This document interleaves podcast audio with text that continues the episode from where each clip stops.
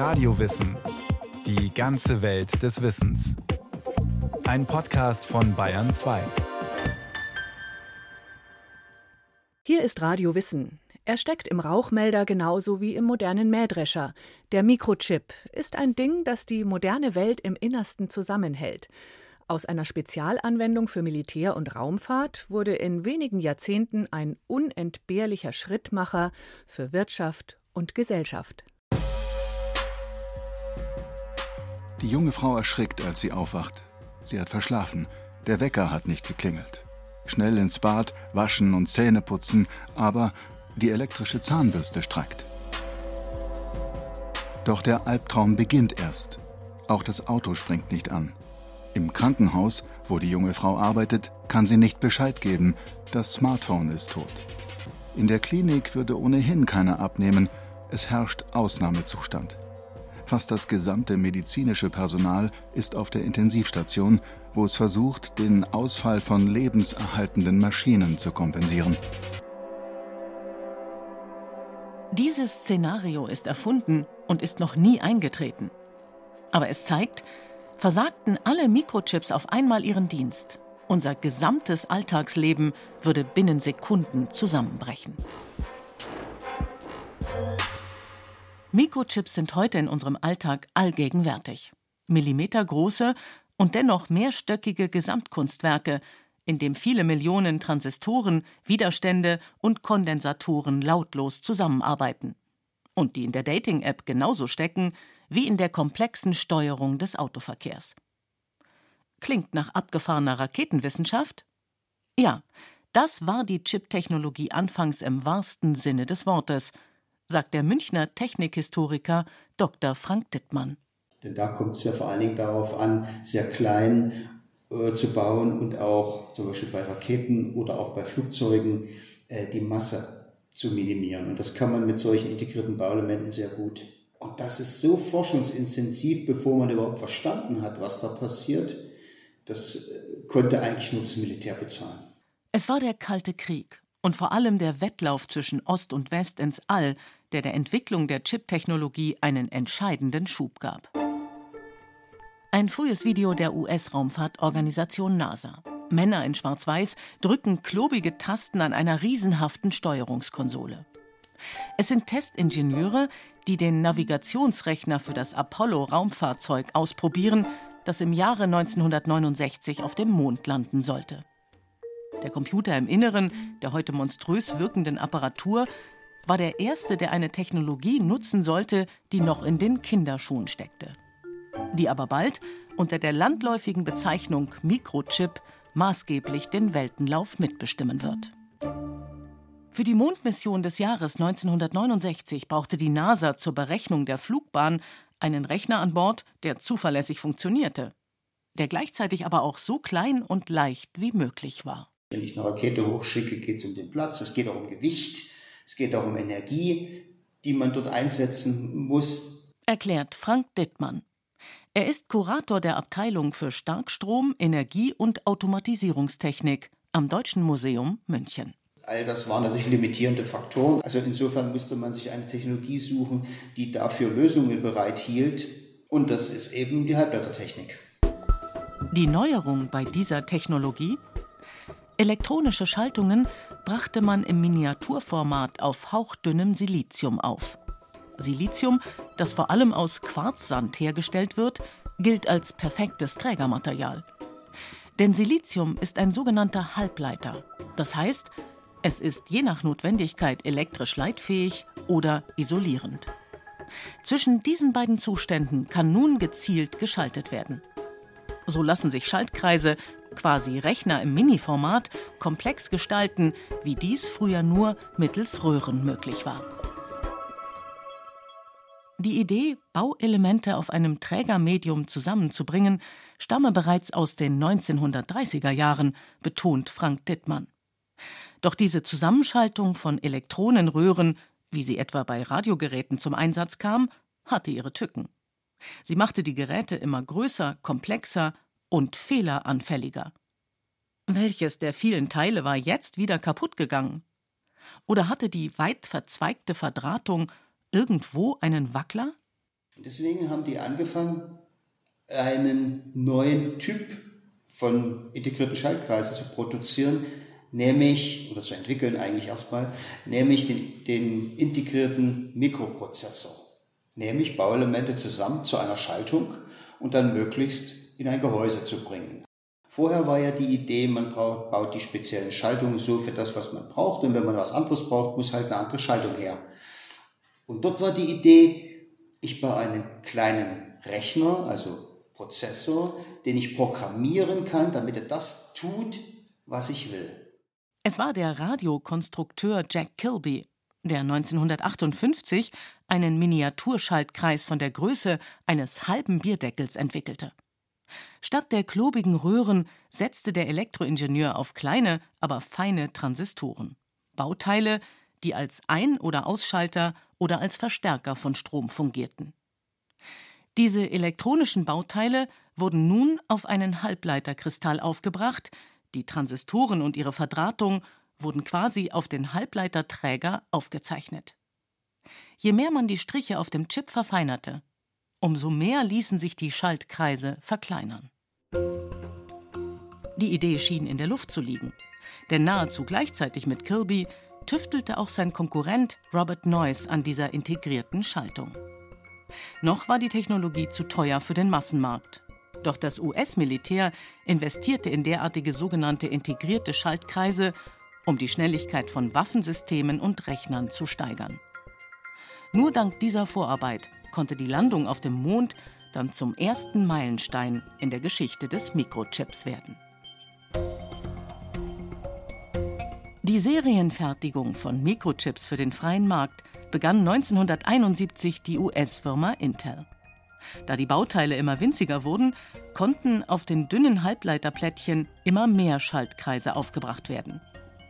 Damit wandelten sich Computer fundamental, sagt die Anthropologin Genevieve Bell. Die australische Professorin hat lange Jahre als leitende Wissenschaftlerin für Intel gearbeitet. Ich konnte einmal mit der Person sprechen, die irgendwann in den 40er Jahren den ersten australischen Computer gewartet hat. Er sagte mir, immer wenn ich ihn ausgeschaltet habe, dann war das, als würde man ein lebendes Wesen töten. Rechner waren damals physisch sehr präsent. Sie nahmen viel Raum ein, sie machten Lärm und sie rochen. Das sollte sich in den folgenden Jahrzehnten ändern. Dank unserer Mikrochips wurden sie immer kleiner. Und in den 70er Jahren waren Computer recht unpersönliche Geräte geworden, die bald auf jedem Schreibtisch standen, die keine persönliche Wartung mehr brauchten und die zunächst vor allem für buchhalterische Zwecke genutzt wurden. Der erste Intel Microchip 4004 war dann auch in einem Tischrechner verbaut, nützlich etwa für Buchhalter und Ingenieure. Schnell nahm das Ganze Fahrt auf. Nahezu jedes Jahr verdoppelte sich auf den Chips die Anzahl der Bauteile. Mit doppelt so vielen Schaltungen kann ein Mikrochip doppelt so schnell rechnen. Verdoppelt sich die Transistorenzahl nun alle 12 bis 24 Monate, wie es der Intel-Gründer Gordon Moore vorhersagte, dann steigt die Leistungsfähigkeit schnell exponentiell.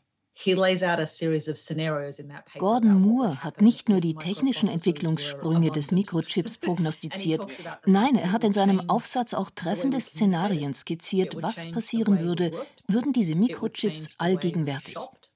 Dann nämlich würden die Mikroprozessoren die Art und Weise verändern, wie wir miteinander kommunizieren, wie wir arbeiten, wie wir einkaufen, ja, wie wir zusammenleben in unseren Wohnungen oder genereller in Städten.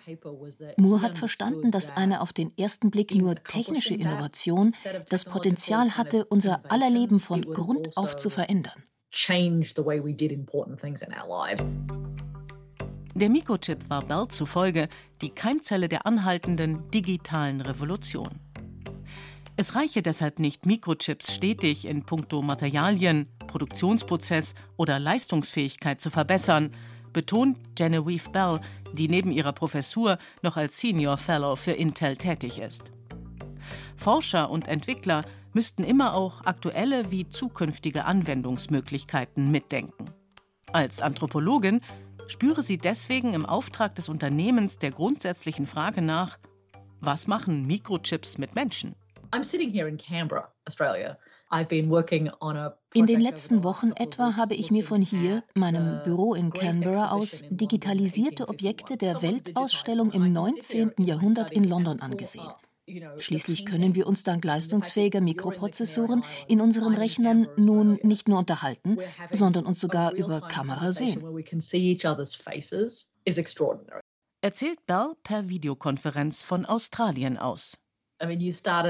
Und wenn Sie nun vorhergesagt haben, dass Sie mit Ihrem Erscheinungsbild in der Videokonferenz unzufrieden sind, so zeigt das, dass diese Technologie nicht nur unsere gegenseitige Wahrnehmung, sondern auch das Bild von uns selbst verändert. Niemand bleibe von den Auswirkungen der neuen Technologie und der Erfindung des Mikrochips unberührt, sagt die australische Professorin. Dies gelte für Bewohner eines weit abgelegenen afrikanischen Dorfes, die nur dank Online-Überweisungen von Verwandten im reichen Europa überlebten, genauso wie für einen auf den ersten Blick von der Welt abgeschnittenen Farmer in den Weiten Australiens. So I have this abiding memory of interviewing a senior citizen here in Australia. Der erzählte mir bei einer meiner Feldforschungen, wissen Sie, ich google jeden Tag. Darauf ich, Moment mal, gerade haben Sie erzählt, Sie hätten nicht einmal einen Computer. Es stellte sich dann heraus, dass dieser Farmer immer seine Tochter anruft, wenn er eine Frage hat. Und die gibt diese dann für ihn in die Suchmaschine ein. Dieser Landwirt brauchte also nicht einmal einen Rechner, um mit der Welt vernetzt zu sein. Ein Beispiel, das zeigt, die Mikroprozessortechnologie beeinflusst das Leben jedes Individuums weltweit, auch wenn sich die Auswirkungen jeweils sehr unterschiedlich gestalten.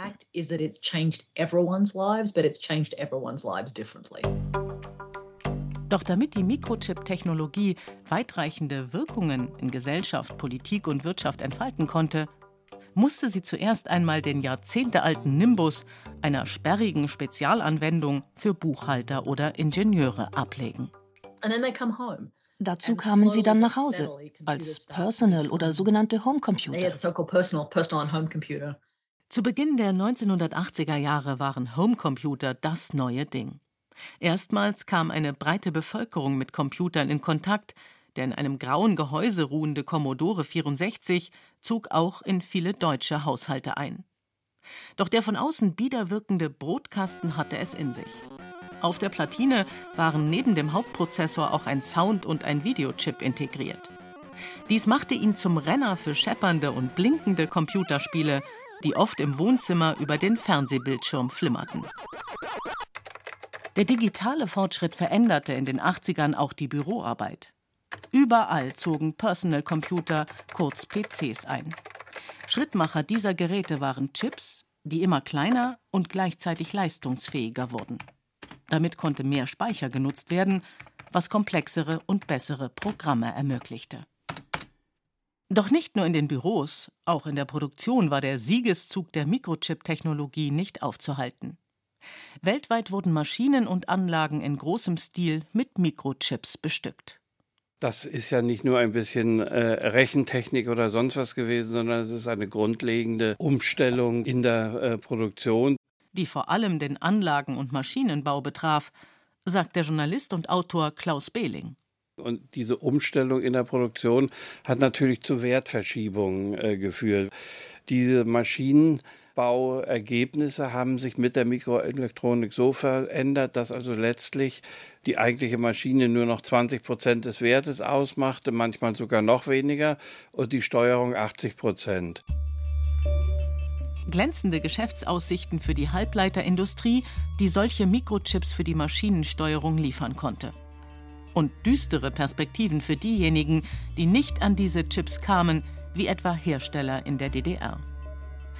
Seinerzeit weit vorn in Bau und Export etwa von Werkzeugmaschinen, drohten dem Staat nun massive Einbußen bei den lebensnotwendigen Devisen. Sie machte also den riesen Eisenklotz und ein anderer äh, setzte sein kleines Kästchen rein und kassierte 80 Prozent des Preises für die Maschine. Und äh, daraus ergab sich die Notwendigkeit, dann entsprechend zu reagieren.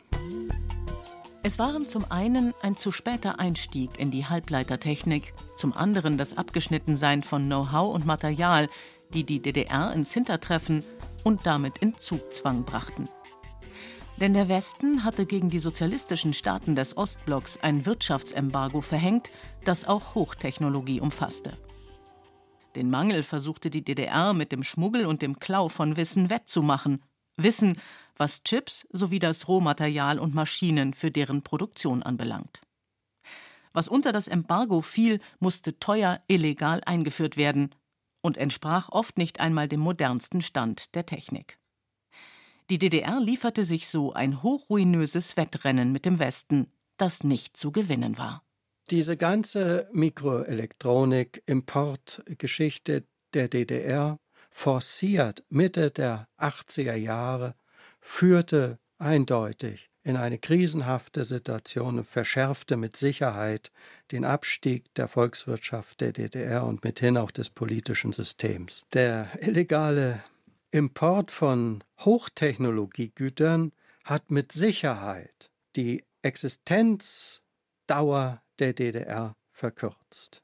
So das Fazit von Reinhard Budmann, der das Mikroelektronikprogramm der DDR erforscht hat.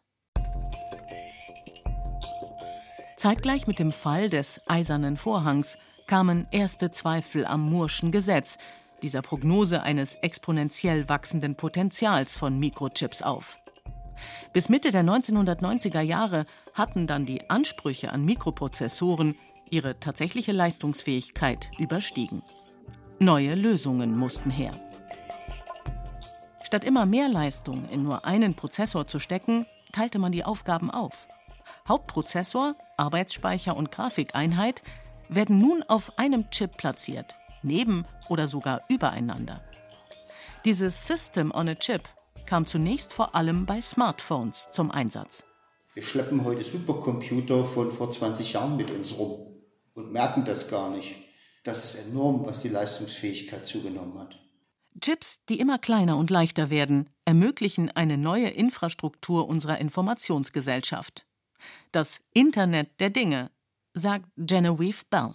He was clear that making Gordon Moore hat bereits vorhergesehen, dass Mikroprozessoren an allen möglichen oder unmöglichen Orten zum Einsatz kommen würden, etwa in Autos, und dass diese Objekte mit anderen Gegenständen kommunizieren würden. Unterschiedliche Objekte, seien sie real oder virtuell, sind miteinander sowie mit dem Internet vernetzt und arbeiten im Internet der Dinge zusammen. Hauchdünne Halbleiterchips können dabei nicht nur als Prozessoren rechnen und steuern. Sie sind auch als Speicher im Einsatz und als Sensoren, die messen und Signale übermitteln.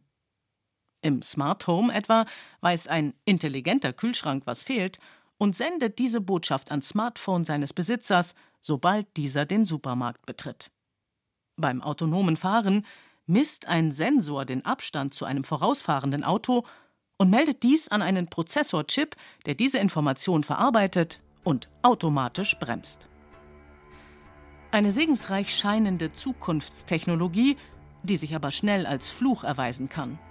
Fällt ein für die Sicherheit der Passagiere höchst relevantes Teil aus, ist das ganze System lahmgelegt. Die Omnipräsenz der Mikrochips hat mittlerweile Abhängigkeiten in großem Maßstab geschaffen. Mangelt es, wie während der Corona-Pandemie, gar ganz an Chips, so geraten Wirtschaftskreisläufe ins Stocken, weiß der Halbleiterexperte Jan-Peter Kleinhans. Er arbeitet für den Berliner Think Tank Stiftung Neue Verantwortung.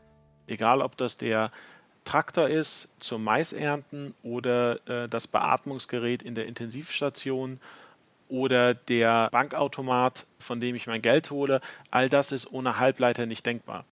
Die Chipkrise hat auch die deutsche Wirtschaft bis ins Mark getroffen. Den Bau von Maschinen und Anlagen sowie die Autoindustrie. In vielen VW-Fabriken ruhte wochenlang die Produktion, weil Mikrochips fehlten. Maschinenbauer mussten trotz voller Auftragsbücher Kurzarbeit anmelden. Die Gründe für den weltweiten Mangel an Mikrochips sind komplex, haben aber viel mit der Pandemie zu tun.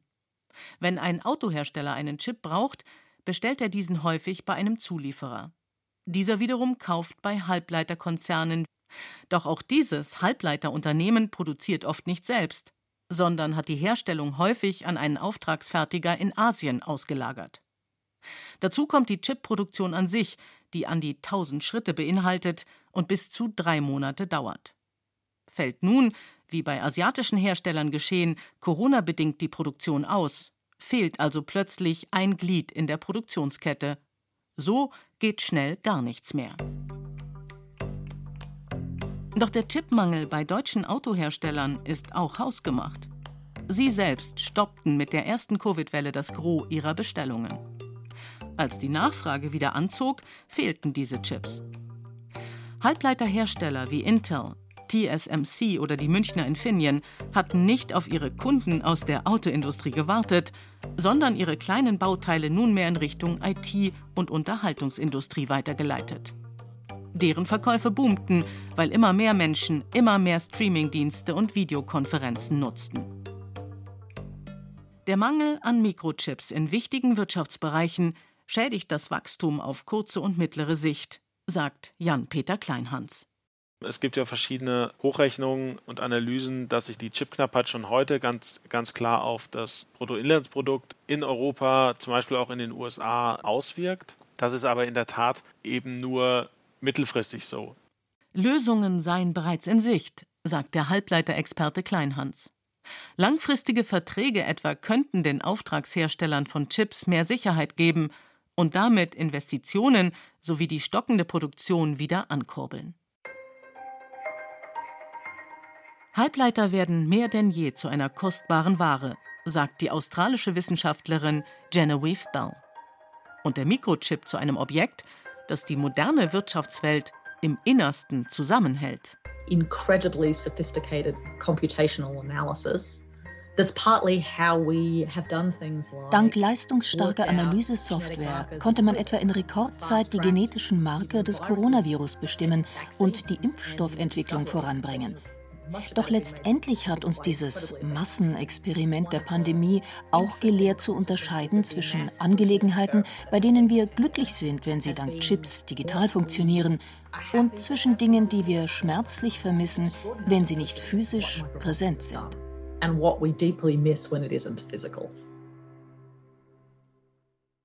Ohne Mikrochips läuft heute nichts mehr. Wie es dazu kam, hat Lukas Grasberger erzählt. Eine andere Erfindung, die auch mit dem ganz Kleinen zu tun hat, ist das Mikroskop. Wie es das Leben verändert hat, können Sie auch im Radiowissen Podcast Center hören unter dem Titel Die Geschichte des Mikroskops, als die Welt vergrößert wurde. Mehr Infos zum ganzen Radiowissen Universum gibt's in den Show Notes. Einfach mal reinklicken.